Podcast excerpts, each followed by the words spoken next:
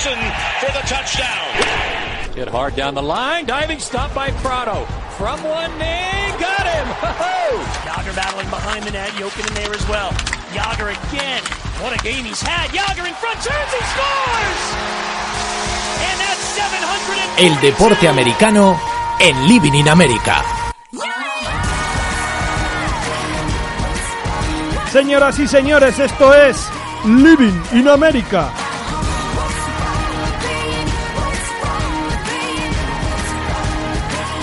Muy buenas, Marco Chamón. ¿Cuánto tiempo? ¿Qué tal, Dani? Eh, buenas tardes. Cuantísimo tiempo, ¿verdad? Claro que no. Eh, todo el mundo lo sabe a estas alturas ya. Todo, todo lo que es Twitter e Instagram ha visto la foto de la comida de conspiradores de esta mañana. Elegida además en un restaurante particular donde Héctor Fernández quería comer, que es un restaurante italiano. Tenía antojo de italiano y hemos tenido que ir a un restaurante italiano cuando tenía preparada una comida de gordos en un restaurante de barbacoa. El, jefe manda en estas cosas, es decir, no, no hay espacio para el debate y lo cierto es que hemos acertado. Han sido muy amables con nosotros, Dani, así que vamos a decir que hemos comido en casa Marco, Casa Marco. nada que ver conmigo. Sí. No es una cuña publicitaria más de las mías, sino que verdaderamente nos han tratado fenomenal y, y, eh, francamente muy bien, muy cerquita de Moncloa para los que nos oigan desde Madrid. Nos vamos a la redacción del diario AS en Madrid. Hoy está con nosotros otra vez Pepe Rodríguez. ¿Qué tal, Pepe? Mira los que finos ellos yendo a comer ahí como Dios manda. Qué, qué elegancia, qué bien. La, la gente rica, los tardoburgueses, ni mismo queréis. ¿eh? Gente- los burgueses de izquierdas, además. Eso, bueno, no, ¿existe otra categoría? Bueno, Sí, es- está, estamos los, los burgueses y luego la izquierdita cookie, que es un, También, un es verdad. Sí, sí, del sí, que hemos estado debatiendo esta tarde y que, claro, da mucho. la izquierda cookie. Terrible. Vamos. eh, Al alza, ¿eh? Al alza, cuidado. Sí. Vamos a lo deportivo. Vamos al draft de la NFL que sonó la semana pasada así.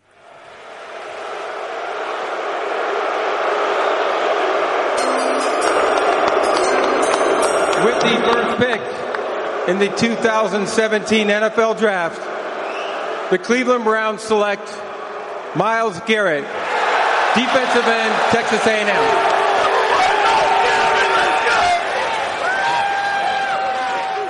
Con los abucheos habituales al comisionado Roger Goodell, con la musiquita esa de ascensor del corte inglés antes de la elección de cada draft y con em, la primera elección del draft para los Cleveland Browns.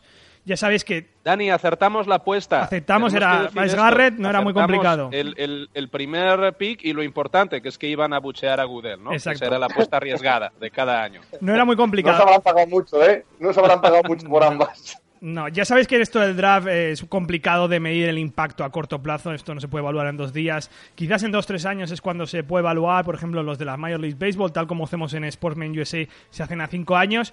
Pero, Marco, podríamos decir de algunos jugadores que van a causar un gran impacto en este primer año como rookies, tal como hicieron el año pasado, por ejemplo, Dak Prescott o Ezequiel Elliott.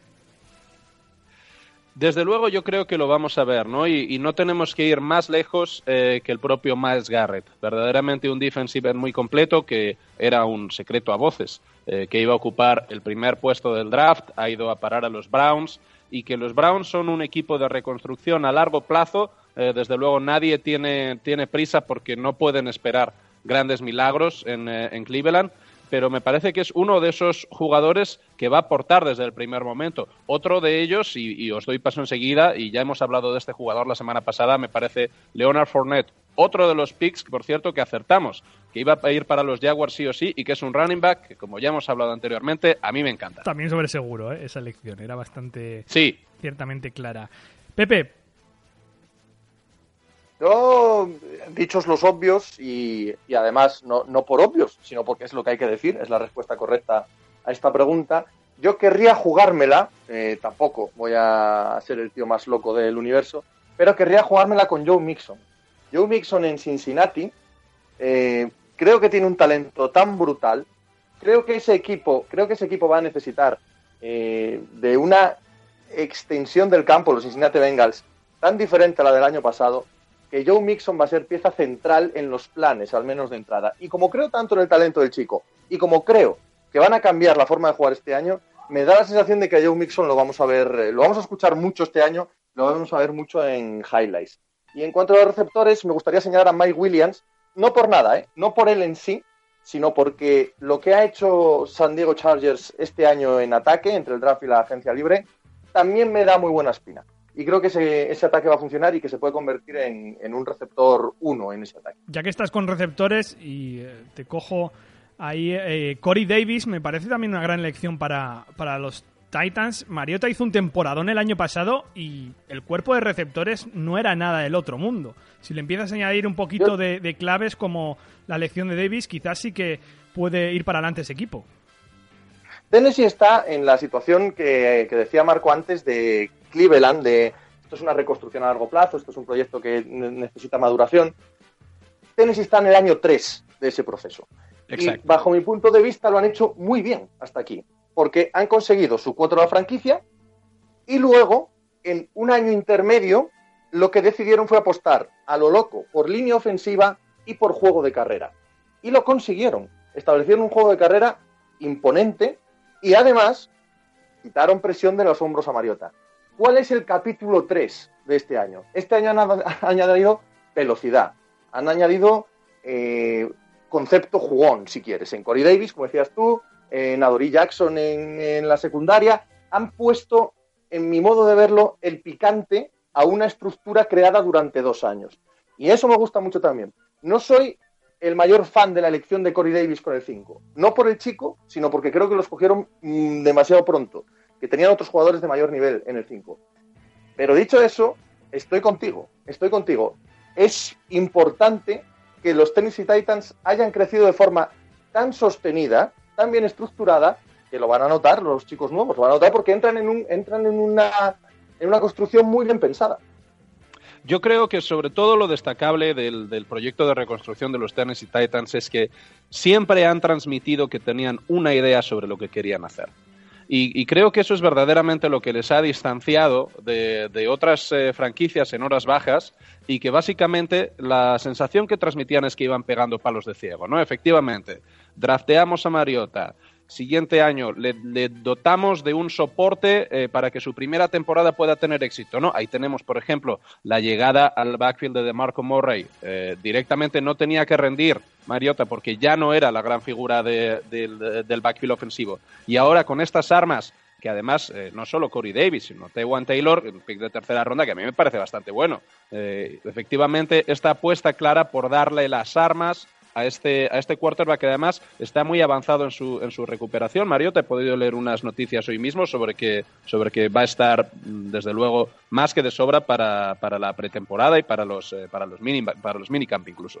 Otra de las noticias del draft, de Son Watson, el ganador con Clemson del título nacional este año. En el caso de que Watson se ganara el puesto de titular en pretemporada, tendría todo el respaldo de la defensa de los Texans, tendría lo que decía antes Pepe, tendría muy poca presión. Y yo creo que quizás Bill O'Brien le trataría de crear un sistema de juego de pases simples. Y, que francamente yo quedaría muy sorprendido si, si Deshaun Watson no empezase en la jornada 1 como titular. Precisamente por esto que estamos señalando, hay tan poca presión ahora mismo en los Texans para tener un, rendimi un rendimiento extraordinario en la posición de quarterback, que lo más sabio que pueden hacer es utilizar todos los snaps que puedan para desarrollar a Deshaun Watson en estas circunstancias. Verdaderamente me parece que ha caído en un sitio muy beneficioso y que, es posible que veamos eh, un, un, primer año eh, moderado pero que, vamos a poder ver eh, todo, este, todo este hype que se generó alrededor de Deshaun Watson en los años posteriores y verdaderamente era para tanto o no y está en buen sitio para demostrarlo.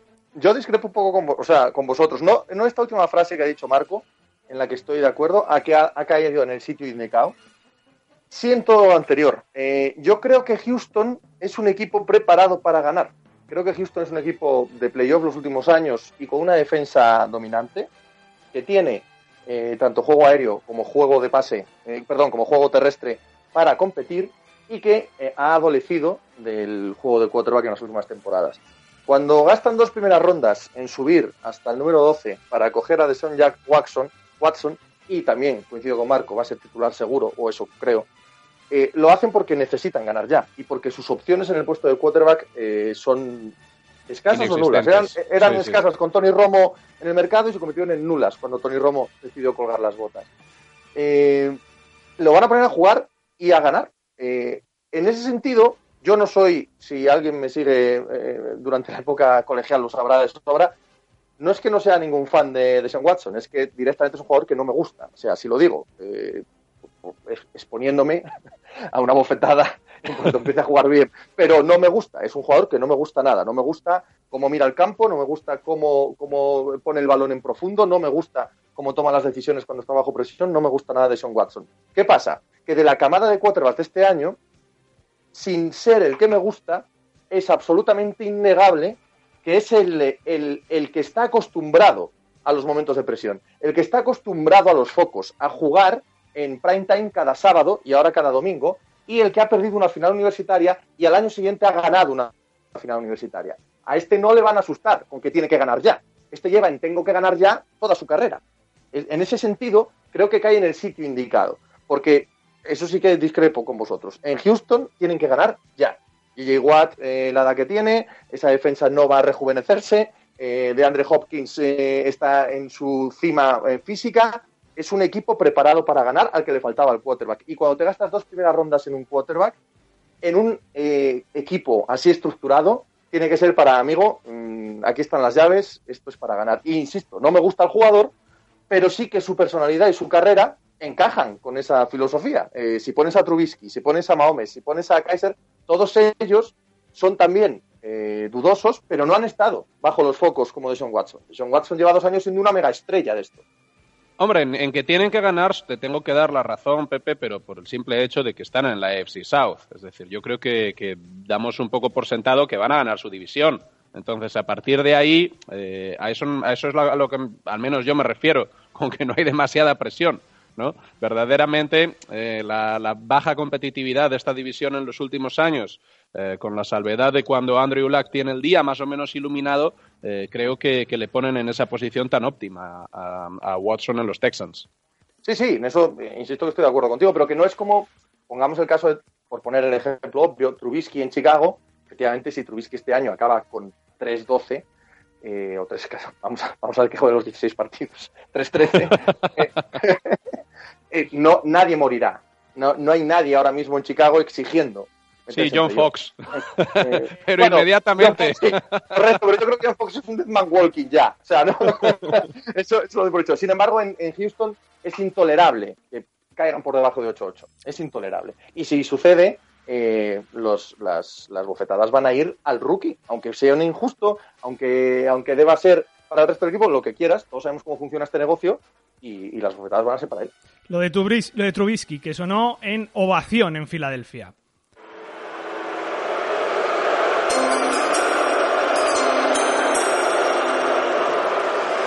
With the second pick in the 2017 NFL Draft, the Chicago Bears select Mitchell Trubisky, quarterback, North Carolina.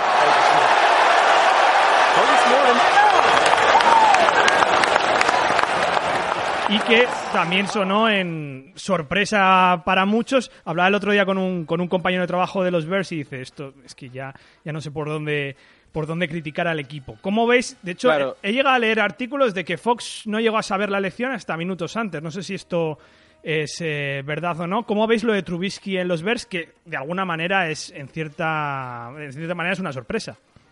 Esto yo también lo he escuchado, ¿no? Pero, pero yo verdaderamente lo que me pregunto es si estos aplausos no eran para John Lynch. Eh, que a mí me parece que es verdaderamente la figura eh, fundamental eh, en, esta, en este puesto de la elección del draft, ¿no? El general manager de los, de los 49ers, que con, el, con una sabiduría absolutamente inaudita para un rookie como, como general manager, consigue, pues en fin, eh, un, hígado, un riñón, eh, la casa del campo, la granja de algodón eh, de, los Chicago Bears por bajar un puesto en el draft. Verdaderamente ha sido uno de los mayores robos de la historia. Yo no sé cómo no le detuvieron los federales en el momento.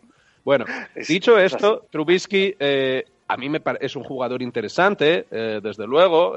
obviamente no parece poco debatible, ¿no? Cuando, cuando sale en el, en el puesto número dos del draft.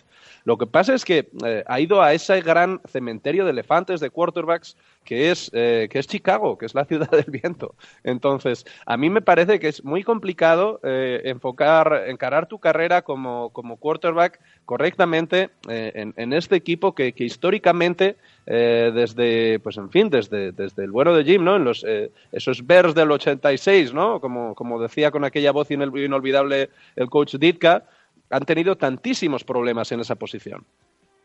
Sí, sí, es eh, inobjetable todo lo que ha dicho Marco. Primero, eh, el robo de John Lynch, del general manager de los 49ers, se estudiará en las escuelas en el futuro y, habrá ovaciones cerradas. Cuando no sé si habéis leído un artículo de Peter King en Sport Illustrated desde, los, desde las tripas de los San Francisco 49ers, cómo se pergeñó ese, ese intercambio. Es, es, es, una, es una pieza periodística, para mi gusto, de primer nivel, magnífica, y que te cuenta cómo ellos no sabían qué quería Chicago, a qué se estaban arriesgando y cómo solo cerraron el trato diez minutos eh, antes de empezar el draft, solo en el caso de que eh, Miles Garrett estuviera elegido por Cleveland, porque si no, San Francisco en modo alguno iba a dar el 2, le dieran lo que le dieran, y no tenían ni idea, ni siquiera los San Francisco 49ers, de que el intercambio era por Trubisky. De hecho, ellos creían que les iba a quitar en sus narices solo Thomas. Y no, era por Trubisky. Era una sorpresa general en todos los ámbitos de, la liga. ¿Y por qué general? Primero porque en la off-season Chicago ya había arreglado, ponedle las comillas que queráis, porque no estoy hablando del resultado. Sí, no estoy hablando del resultado, pero sí que estoy hablando de la apuesta. Sí, Tú cuando le das 18 millones, 18 millones de dólares asegurados a Mike Lennon, como le dieron, pues es para que sea tu titular. Entonces tú ya has solucionado el, el asunto. No digo que bien, pero sí, sí que lo has solucionado. Ahora, con esta elección, eh, lanzas una serie de fichas de dominó que a saber dónde acaban. Lo que decíais, John Fox no lo sabía. ¿Cómo lo iba a saber? ¿Cómo lo iba a saber? Si tú eres un entrenador que entra en un año de contrato que sabes que estás a punto de ser despedido si las cosas no funcionan, ¿cómo narices vas a dar dos terceras y una cuarta por hacerte con un quarterback que sabes, sabes que te deja sin escudo? Te deja sin escudo protector, quedas con el pecho al aire en cuanto salga algo mal, eres tú el que se va a la calle, no el muchacho, no el general manager.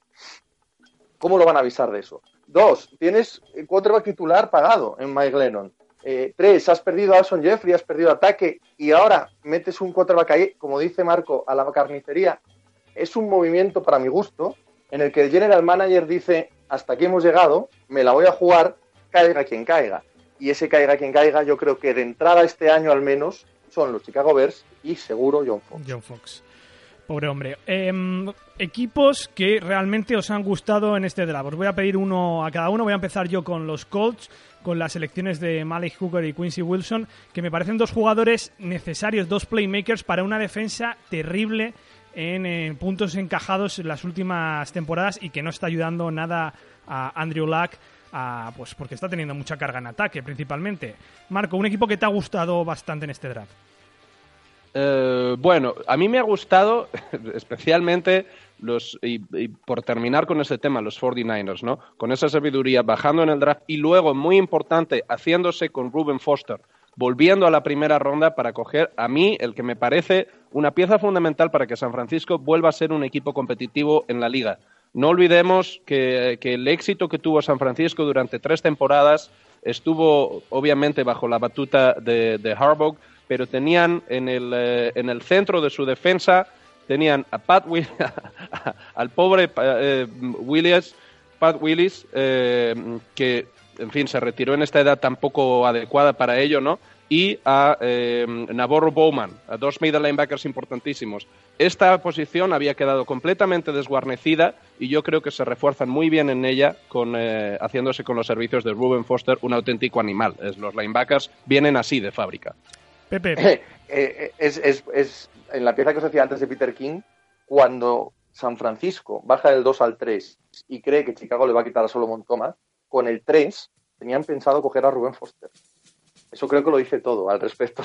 y lo consiguen en la ronda 30, ¿verdad? En, 31. O sea, o sea es, es, es, para ellos, no se lo creían cuando, cuando les llega en el 31.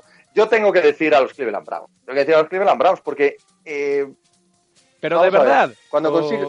Sí, completamente en serio. Lo, voy a argumentar. Sí, sí, sí, lo voy a argumentar. Cuando consigues a Miles Garrett, que es, en teoría, el jugador de este draft que está llamado a ser el pro pasado mañana, pues amén. Dices tú, hombre, ¿qué mérito tiene ese siendo el uno? No, no, sí, ya lo sé, pero anda que no se han escuchado eh, barbaridades, anda que no hemos visto tonterías, o para no, al menos, felicitarles para lo que es, en mi caso, la sensación de que han hecho lo que debían en ese, en ese momento justo. Pero es que luego, además, en la segunda, en la primera ronda, han apostado por dos jugadores que a mí personalmente me vuelven loco. Uno es de Abril Peppers, que sé que todos los ojeadores del mundo dudan de él, porque en, eh, en la universidad ha jugado 11 posiciones, y no estoy exagerando, ha jugado de todo y se da, eh, se tiene mucho miedo de que no sirva para ninguna de ellas en la NFL, pero yo creo que es un atleta de una capacidad tan brutal que puesto en esa defensa, puesto en esa defensa, van, eh, va, va, a relucir, por así decirlo. Y luego David Nyoku, que es un Tairen que me chifla, que me chifla, que me parece un jugón, me parece un jugadorazo tremendo. No sé cómo un tío que mide casi dos metros es capaz de estar desmarcado 30 yardas más allá de la línea de scrimmage. Y veías los partidos de Miami y estaba el tío y no sé cómo, cómo lo consigue. Pero es que además, aparte de esas tres primeras rondas, consiguen en segunda ronda a Deshaun Kaiser. Deshaun Kaiser, para mí, y aquí puedo estar perfectamente equivocado, es el mejor de los quarterbacks de este año, de esta promoción. O al menos el que más me gusta. Vaya, que no sé cómo va a ser luego su carrera, pero de entrada es el que más me gusta de los cuatro. No solo no lo coge en primera ronda, con lo que le quita un montón de presión, sino que no se, no se gasta rondas extras y tiene un chico que pueden formar para ser el quarterback de la franquicia sin poner sobre sus hombros, soy el número 2 del draft, soy el número 10 del draft, tengo que jugar ya, y toda la prensa pidiendo. Creo que la estrategia les ha salido tan bien que hay que darles un sombrerazo a los que lo han. Jugadores que os sorprendieron que cayeran quizás eh, tan bajo. Voy a empezar yo por Garrett Bowles, que tengo la sensación que John Elway se lo encontró así de repente y dijo, oye, mira, qué bien, ya tengo aquí mi tackle que lo necesitaba urgentemente después de no hacer mucho movimiento en, la agencia libre y creo que Garrett Bowles va a encajar bastante bien en la línea ofensiva de los Broncos. Yo, lo has dicho tú antes, Mali Hooker, el, safety de los Indianapolis Colts, me parece increíble que llegara al 15, increíble. Pero como ya lo has dicho, voy a decir a Jonathan Allen, de los Washington Redskins. El problema con Jonathan Allen es eh, que hay miedo sobre sus hombros, eh, lesiones o incluso problemas de artritis. Se intuye que puede darle problemas a lo largo de su carrera. También es verdad que desde otro punto de vista se dice que no, que no le va a dar ningún problema y que si le da algún problema a ese tipo de lesiones será cuando acabe su carrera deportiva. Yo no lo sé. Solo sé que eh, si Jonathan Allen juega como lo hemos visto en Alabama, ese chico es top 5 de este draft, absolutamente seguro. Por lo tanto, que salga en el 18 con Washington me sorprende una enormidad. Marco. Eh, yo me fijaría en, en Tredavious White, un cornerback que a mí me encanta, eh, que viene de, viene de LSU, viene de, además, ser titular, me parece que cuatro años en, en, una conferencia como la SEC. Es decir. Ha caído un buen equipo, Marco, déjalo, está bien donde está. Lo sé, lo sé, además, sé que te gusta y, bueno, también hay que detenerse en los Bills que, que, han, hecho un, han hecho un draft fenomenal, ¿no? Y la verdad es que con, con este refuerzo para su secundaria en, fin, en una conferencia como la AFC este, ¿no? En el que digamos que los cornerbacks tienen trabajo, es decir, se ganan, se ganan la vida eh, con, el sudor de su frente. Pues es eh, un, eh, un land verdaderamente importante para los Bills, que bueno, sabes la que se lió Pepe en los Bills, ¿no? Que echaron al, al, día siguiente del draft o unas horas después al, al, coordinador de scout y vamos, hicieron una limpieza absolutamente despiadada de la casa. General manager, general manager al último ojeador, todo el equipo de ojeadores de, la franquicia ha sido despedido. Mucha gente ha acusado a los Bills de, haberlo hecho mal, eh, de que qué sentido tenía que hicieran el draft y luego los despidieran. bueno, es que no lo hicieron. Claro. Eh, claro, es que lo hizo Sam McDermott. Lo que, lo hizo fue coger sus informes, no, no tomar las decisiones. Las decisiones las tomó Sam McDermott, que es evidentemente el nuevo hombre fuerte de la franquicia. Le han dado eh, la voz de entrenador general manager, aunque ahora van a fechar un general manager, es evidente que va a estar, pues como John Lynch con Kai Shanahan en, San Francisco, ¿no? Como mucho, como mucho a la par, cuando no un escalón por debajo. Y a mí me parece bien que si has decidido prescindir de todo ese equipo, lo hagas pasado el draft. No vas a tirar el trabajo, no vas a empezar el trabajo todo de nuevo en febrero, ¿no? Eh, a mí me parece, de la misma manera que me parece lógico que cuando echas un entrenador sea a final de temporada y no a mitad de la misma, pues cuando echas a un equipo de ojeadores y de general manager, me parece normal que sea justo después del draft y no en medio del proceso del draft.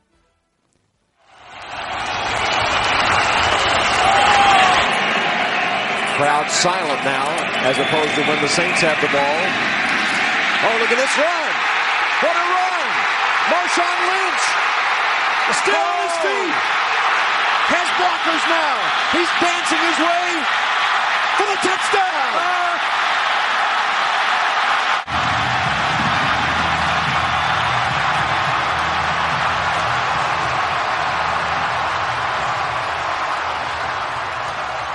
La otra gran noticia de la semana, como estáis escuchando, es la vuelta de la bestia, The Beast.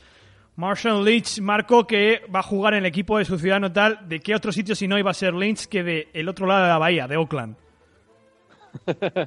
Yo creo que verdaderamente es de esos jugadores cuyo carácter eh, está íntimamente relacionado con esta franquicia. ¿no? Llega a los 31 años, llega eh, después de, de, un periodo de retiro de la NFL pero creo que en realidad los, eh, y voy a ponerme un poquito Paulo Coelho, eh, los astros han conspirado ¿no? para, que, para que Marshall Lynch acabe jugando para la, la franquicia de los malos malosos. Eh, de, los, de los Oakland Raiders. Oakland no por mucho tiempo. Pero francamente yo me muero por, por las ganas de ver a, a Marshall Lynch en este equipo. Me parece que, que, se hacen con un backfield de lo más competitivo. A los running backs yo voy a, voy a aventurarme y voy a decir que en realidad no les viene mal una temporada de parón, expuestos a todo el castigo físico que están expuestos en esa, en esa posición. Y creo que es un tema verdaderamente sentimental para Lynch, ¿no? Eh, volver, Sí, eh, volver sí, a California después de su, de su época eh, absolutamente arrolladora en los, eh, en los eh, Golden Bears de Cal. Y, y yo creo que, que esto va a funcionar, va a funcionar sí o sí. Eh, creo que es muy llamativo, además, eh, que, que Marshall Lynch, eh, con este carácter tan especial, que, que la gente que le haya seguido un poco como jugador, estoy seguro de que, de que son conscientes que tiene, le ha durado el cabreo de la llamada de la Super Bowl dos temporadas y media, ¿no? Y, y verdaderamente de ese despecho creo que, que podemos explicar esta decisión de que si, si volvía a jugar eh, después, pues iba, iba a ser desde luego en, en un sitio distinto y en un sitio muy especial para él. Quizás Pepe hace a los Raiders grandes favoritos para la Super Bowl el año que viene, en su último año en el otro lado de la bahía. Mm, Bueno, todavía tendrían otro año más. En, en Ah, Oakland creo dos- que son dos. 2018. sí, dos temporadas. Sí, Sí, correcto, dos temporadas. correcto. Es la, es la tercera la que tampoco tienen en Las Vegas y a saber dónde acaban jugando. Correcto, Pero dos mal los, primeras- los años, sí. Me parece que las tienen aseguradas aquí. Eh, para mí ya eran eh, clarísimos favoritos, por supuesto, eh, que me perdone aquí el altísimo, detrás de los Patriots en la FC, que quede claro. Nadie. ¿El altísimo, el, el altísimo te refieres a mí o te refieres al altísimo, al altísimo Belichick, amigo de Donald Trump? Hombre, ¿a quién crees que tengo más miedo? Teniéndote un montón de miedo como te tengo, ¿eh? Pero, por favor. al, al señor, al, al, al, Satán, a Satanás Señor mismo, oscuro. pues, eso es el, el propio Bill Belichick. Eh, claro que por detrás de los Patriots, pero por detrás de los Patriots, para mí, era, es el, el equipo más competitivo y el, y el llamado a dar más lata. A todos nos gusta esta historia, o sea, esta, esta historia es, es fabulosa, es fantástica. Marshall Lynch jamás ha salido de Oakland, nunca. Ni cuando jugó en Buffalo, ni cuando jugó en Seattle, vendió las casas, la tienda, eh, dejó de ir por el barrio, dejó de colaborar eh, económicamente en todas las obras de caridad de la zona, dejó de ir a los, a, a los comedores sociales para atender a, a las familias desfavorecidas. Nunca se ha ido de Oakland, nunca, aunque viviera en otro lado, aunque brillara en otros sitios. Que vuelva a jugar después de un año de retiro en una ciudad que va a perder a su equipo en dos años, hombre, como historia, Oye, como historia es, una historia es imposible Sí. que no nos en, en, enternezca todo. y a ¿no? nosotros que nos gusta el deporte, que bien que lo hemos hablado aquí y en, y en privado también, ¿no? Em, da, da- te da a recuperar algo de fe en el deporte. Estaba acordándome de un reportaje de ESPN de Marshall Lynch paseando por, por Oakland eh, se- y presenta a su joyero, el que le hace los dientes y todas las joyas que se, se pone. Y creo que llegó a decir en ese reportaje que solo se, solo se gastaba un millón de dólares al año, que no necesitaba más dinero. Un hombre austero, ¿no? Eh, Me pasa a mí, me pasa a mí. verdaderamente Es que somos contenido. así. Hombre, no está mal, ¿eh? Para lo que se gastan los jugadores de la NFL. Decía que Ah, solo, es cierto, eh, es solo necesitaba un millón de dólares al año, que él no necesitaba más. Es cierto, es cierto. Si lo ponemos en contexto y no lo comparamos con pobres mortales, es cierto que puede ser una cosa hasta, hasta muy inteligente porque con toda su imagen, su figura y su fama, no creo que nadie niegue tampoco que Marshall es un tío inteligentísimo. Y lo es. Y esta vuelta, este, este llegar a su equipo, un equipo a punto de aspirar a la Super Bowl, la ciudad que los pierde, si por un casual, que es la única duda que creo que tenemos todos, Marshall Lynch está a un porcentaje decente del Marshall Lynch que fue, estamos ante una de las historias más bonitas del año en la NFL y en la que me extrañaría encontrar gente que no estuviera animando como loco a que hiciera mil yardas este año. Pues se nos va el tiempo, señores. La verdad que, Pepe, como siempre, un placer estar más que invitado a, Living in America. Lo disfrutamos mucho los tres cuando estamos aquí. Congeniamos bastante, ¿no? Yo es que con dos maestros como vosotros aquí juega cualquiera. No, no, ¿eh? yo aquí. además, Pepe, Pepe también. Pepe también conocido en los ambientes como Mr. Share. ¿no? Porque es, salir Pepe en el living y claro, las escuchas, pues, en fin, van donde van. Yo aquí me reico a, repartir juego, ¿eh? Solo comunico. los expertos sois vosotros. Lo que tenemos que quedar es en esos restaurantes que quedáis también un día, ¿eh? Ah, bueno, pues esto está muy bien, claro. Hombre, yo creo que podemos bajar el rate hoy, ¿no? Nos ha salido un poco caro al final, Marco. no, hombre, ha sido, ha, sido, ajustado, ¿no? Lo que tenemos que negociar es un, un acuerdo. En fin, como estos programas deportivos eh, de mediodía que se hacen en la radio local desde un restaurante, ¿no? Yo creo que vamos hacia un, hacia un deal así. es un género maravilloso el del, el, del programa de radio de Tasca, es un género fantástico. Es, genial, La acústica, la acústica es fenomenal. Eh, Pepe, ¿no tienes, este, no tienes este fin de semana cumpleaños, no? Tengo, sí, el de mi hijo mayor. ¿Otro? O sea, justo te llamamos siempre cuando tienes cumpleaños. Que tengo hijos por un tubo. Ya, ya, ya veo. ¿Tienes que hacer sándwich también o qué? No, no, este es más mayor. Este ya va de, de me voy con los colegas a comerme una O sea, que le tienes que soltar 50 pavos, ¿no? Sí, ahora sí. Ahora hemos dado. Marco, ¿tú qué tienes el fin de Día de la Madre. Día de la Madre, por tanto, toca irnos hasta Burgos. Últimamente paso muchísimo tiempo allí, por cierto, lo cual me alegra profundamente, porque es muy complicado estar mejor que en Burgos. Claro, te despejas de la ciudad, de todo el extra radio de nivel alto en el que vives tú y eso te viene fenomenal. es maravilloso. Esos paseos por el campo, con gordo, en fin, eh, ordenando leña, porque yo incluso hago cosas físicas, lo cual es posible que haya gente a la que le sorprenda mucho. Tengo que ver una foto de eso. A mí la vida, a mí la vida campestre me, satisface mucho. foto de eso, por favor, cuanto antes. el marco leñador. De acuerdo. El marco leñador. Pepe, ha sido un placer, un abrazo. Otro cariño, hasta luego. Marco, un abrazo, hasta la semana que viene. Chao, buen fin de semana a todos, sed buenos. Vosotros no dejéis de creer. Hasta la semana que viene.